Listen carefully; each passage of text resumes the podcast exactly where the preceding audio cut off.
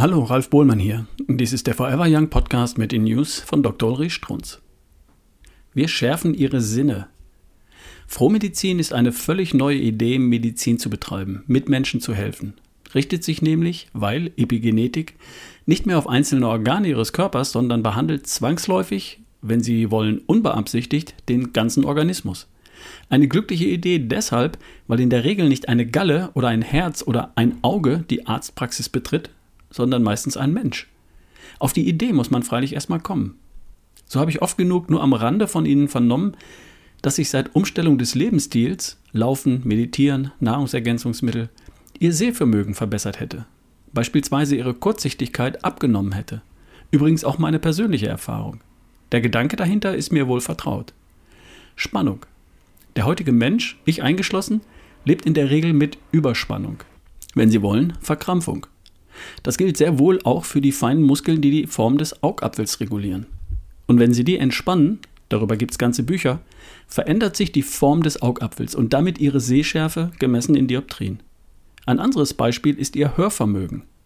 Da lese ich in der Mail von heute, ich habe Ihnen neulich mitgeteilt, dass ich seit einigen Monaten ja Eiweißpulver und Amino 8 verwende. Nach wenigen Wochen der Einnahme fiel mir auf, dass mein Fernseher auf einmal ziemlich laut war.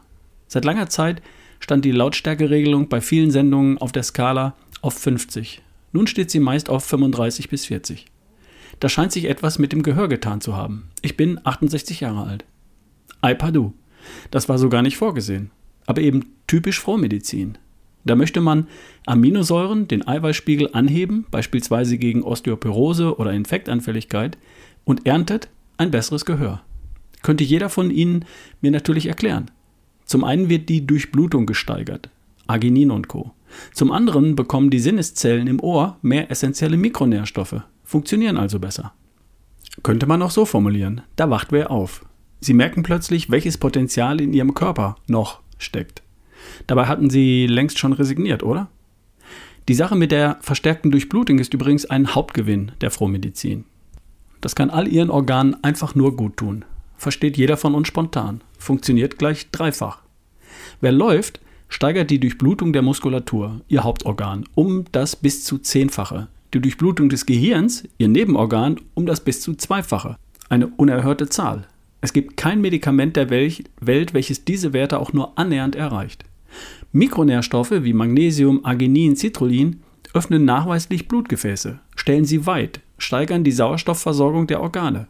Denken Sie nur an den Herzmuskel, den Arm, der unablässig Tag und Nacht für Sie schuftet und arbeitet, ohne dass es ihm je gedankt wird. Auch Meditation, also Tiefenentspannung, lässt glatte Muskulatur, also Ihre Gefäße, erschlaffen und erhöht die Durchblutung.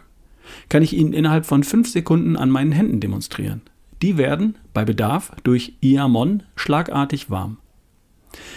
Mir immer und jedes Mal aufs Neue unbegreiflich, dass Sie solche simplen, hocheffektiven Techniken nicht längst übernommen haben. Kurz und gut, Frohmedizin, also Epigenetik, hilft nicht nur ihren kranken Organen, sondern automatisch auch immer dem ganzen Körper. Und diese Idee finde ich zunehmend faszinierend. Das waren die News von Dr. Ulrich Strunz, vorgelesen von Ralf Bohlmann hier im Forever Young Podcast. Bis zum nächsten Mal.